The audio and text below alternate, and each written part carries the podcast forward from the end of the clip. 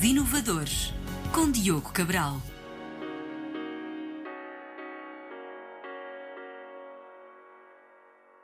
Olá, bem-vindos a mais um episódio da série Inovadores. Hoje vamos conhecer a Asset Flow, startup portuguesa que criou uma tecnologia capaz de mapear e prever o comportamento humano dos consumidores numa loja física através de inteligência artificial e sem necessidade de utilizar câmaras ou sensores. Para isso, temos comigo hoje o CEO e cofundador Ricardo Santos. Os Inovadores. Ricardo, bem-vindo ao nosso programa. Explica-nos lá então como é que é possível mapear e prever o comportamento humano em lojas físicas sem qualquer tipo de câmaras ou sensores. Como é que isso funciona? Sim, sem dúvida que é um desafio muito grande para os stylistas, sempre foi, compreender o que é que os clientes fazem dentro da loja. Eles já tentaram tudo. Hoje em dia, o mais usado é contratar empresas para seguir os clientes em loja e tirar apontamentos sobre o que é que eles estão a fazer na loja, naquela altura, dependendo do tipo de perfil daquele cliente. Já se tentou câmaras, já se tentou a, eh, a seguir os smartphones das pessoas e o que nós desenvolvemos na Asset Flow foi uma forma totalmente escalável e muito precisa, que chega aos 99% de precisão, a capacidade de perceber o que é que os clientes fazem dentro de uma loja física, usando inteligência artificial comportamental, portanto foi uma tecnologia desenvolvida por nós, que só utilizando os dados das vendas da loja e o layout da loja, conseguimos assim inferir o comportamento dos clientes.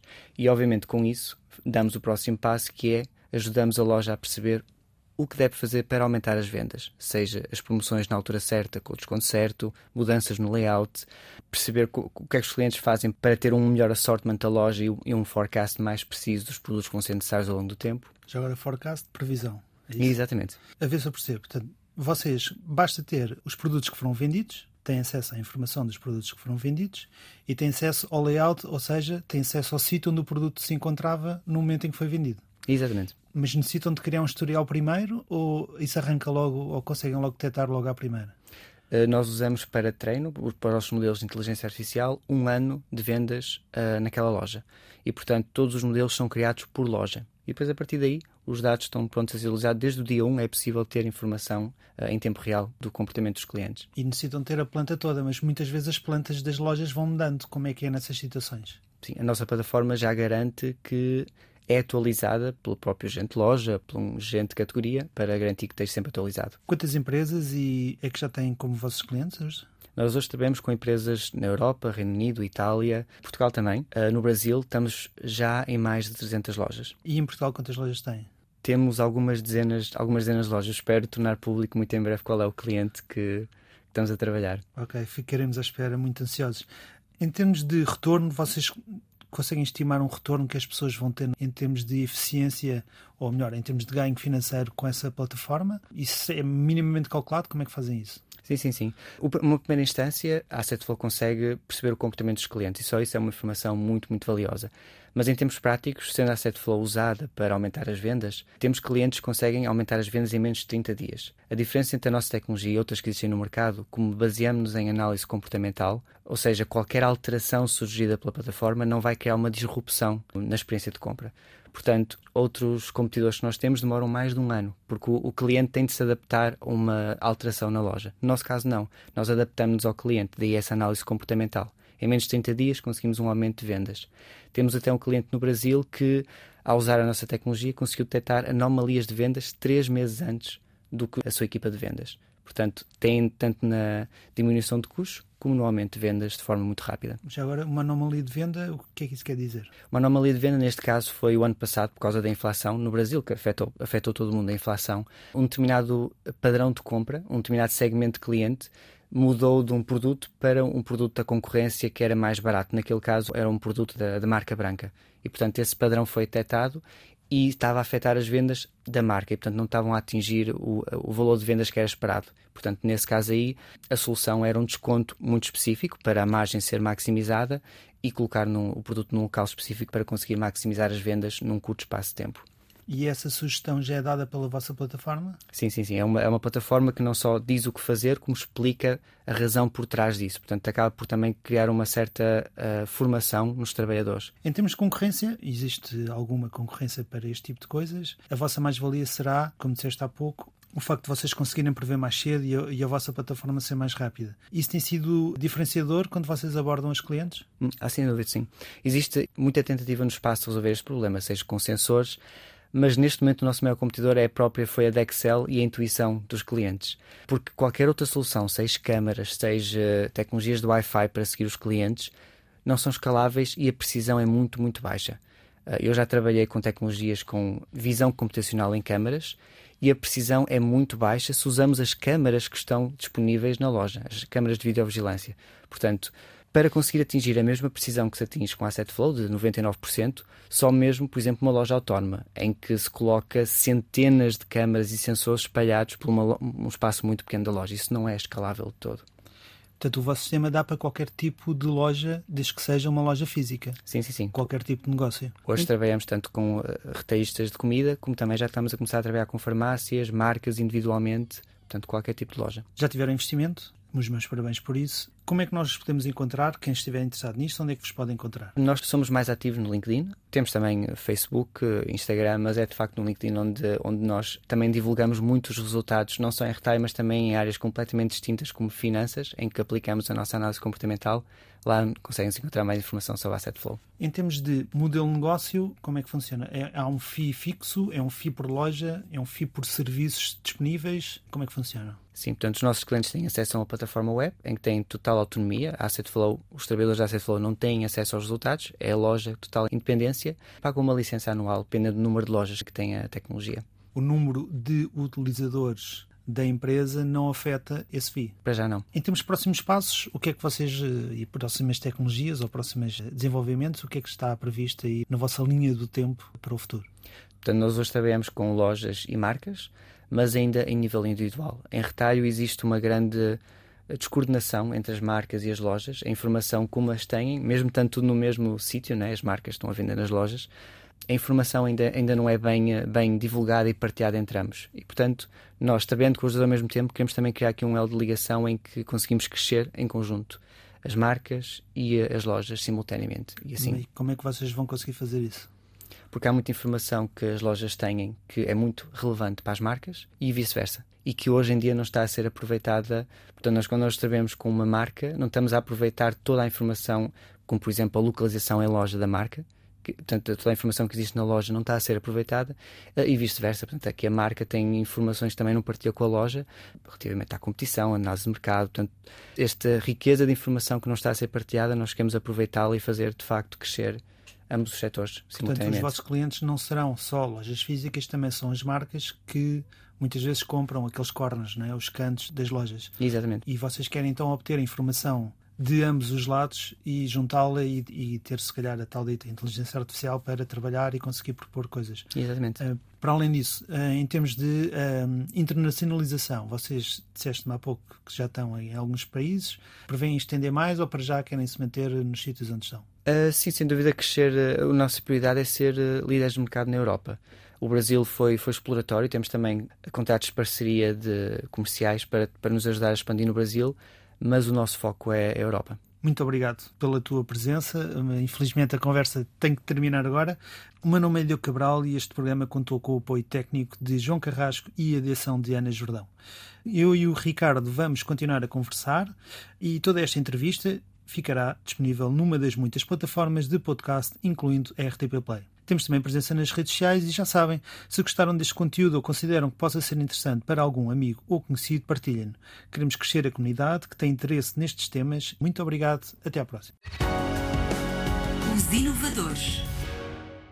Ricardo, agora só em formato podcast, explique-nos um pouco então como é que funciona o detalhe da vossa plataforma. Imaginemos, eu sou um gerente de loja, que deduzo que sejam as pessoas que se calhar mais utilizam a vossa plataforma e quero perceber o que é que aconteceu nestes última semana, mês, portanto eu deduzo que dê para fazer esse tipo de análise e quero perceber o que é que funciona bem e funciona mal. Que tipo de funcionalidades é que existem dentro do vosso site que me ajudem a perceber o histórico da empresa, da loja e eventualmente propor melhorias. Como é que isso funciona? Sim, se calhar até convém até mesmo perceber como é que funciona o próprio algoritmo, o que é que tem aqui diferente, porque hoje em dia quando quando se fala em inteligência artificial, só se ouve os casos de sucesso. Mas na verdade é que existem estudos que mostram que 87% dos projetos de inteligência artificial falham completamente. Uh, e a razão por causa disso é que geralmente os desenvolvedores pegam em grandes quantidades de dados, treinam um algoritmo de inteligência artificial, como da Google, o TensorFlow, por exemplo, e esperam ter resultados, sem grande manipulação dos dados. E a verdade é que os dados têm, dependendo do mercado, chegam a ter muita variação ao longo do tempo. Portanto, não se pode usar grandes quantidades de dados. No caso em retalho, por exemplo, o comportamento do consumidor muda tão rapidamente que usar dados de há 5 anos atrás só vai provocar erros no modelo.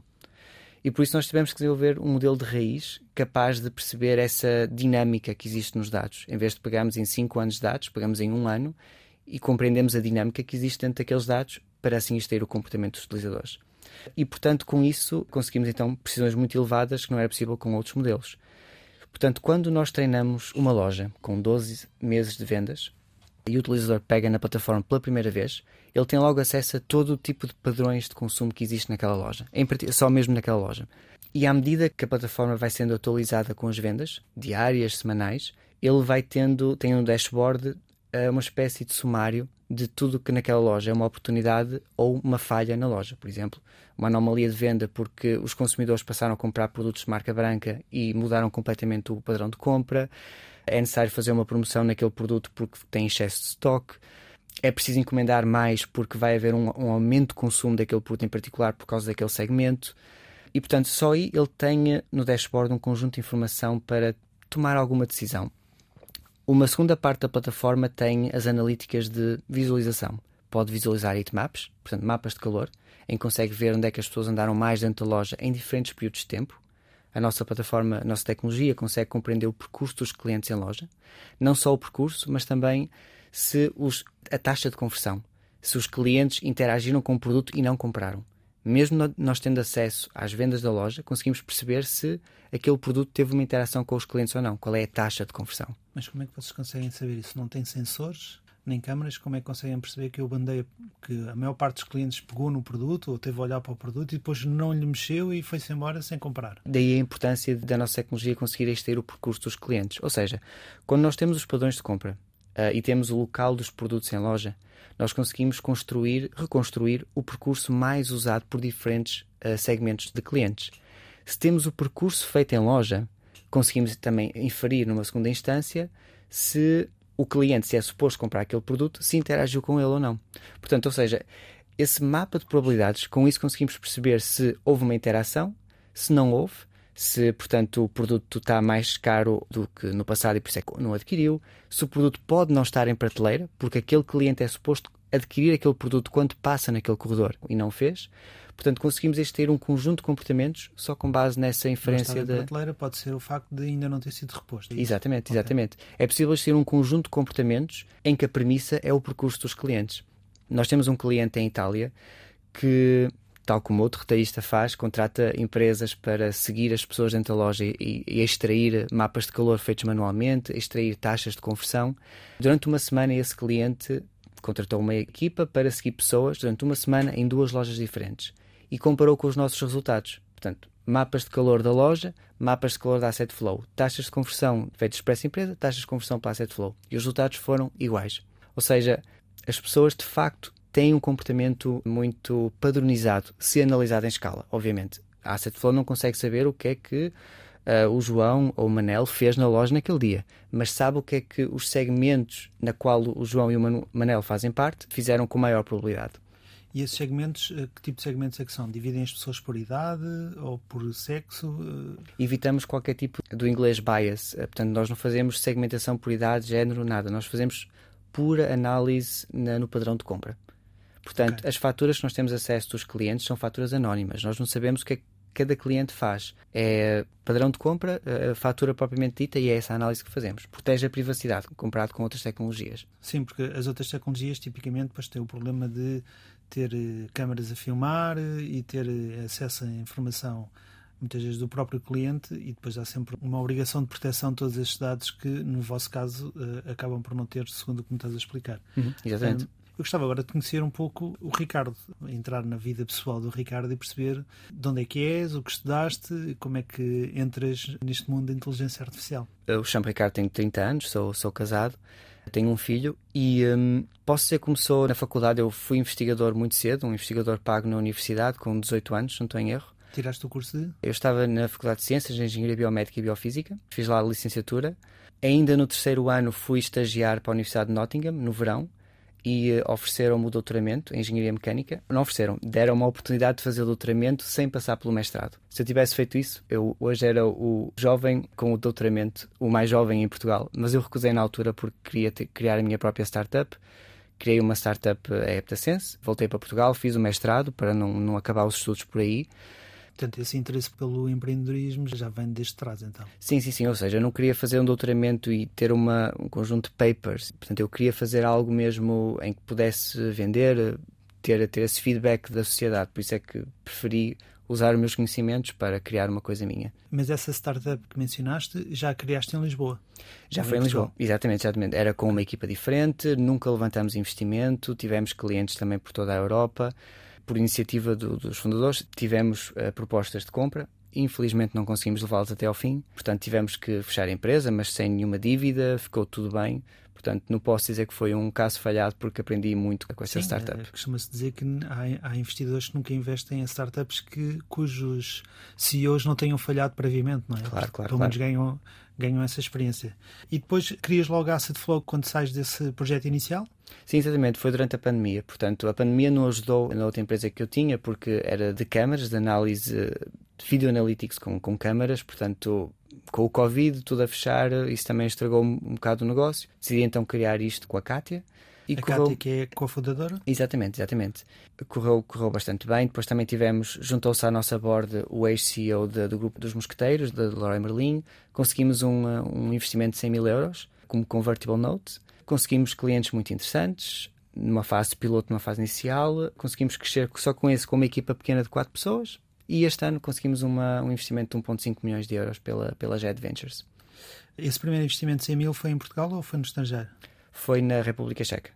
Remotamente também, mas veio da República Checa. Ok, era o que eu ia perguntar, porque isso foi em pleno Covid. Exatamente. Como é que vocês conseguem investimento vindo da República Checa em pleno Covid? Foi uma realidade que os próprios investidores tiveram que se adaptar. Nós nunca, na verdade, vimos a cara dos nossos investidores do, dos 100 mil euros. Nós só, nós só os vimos na renegociação do 1,5 milhões agora este ano. Nós nunca tínhamos visto a cara da, das pessoas que investiram em nós.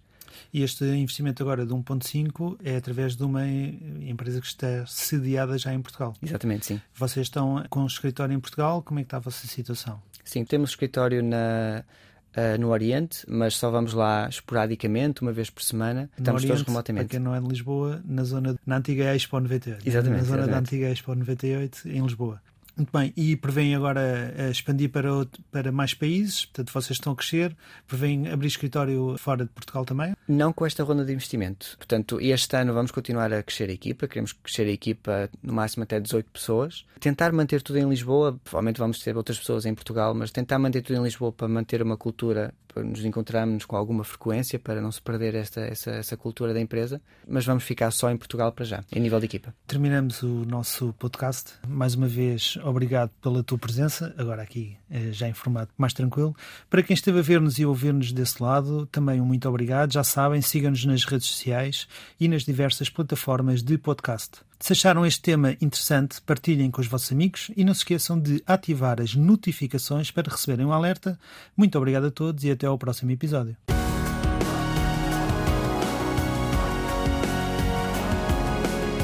Os Inovadores, com Diogo Cabral.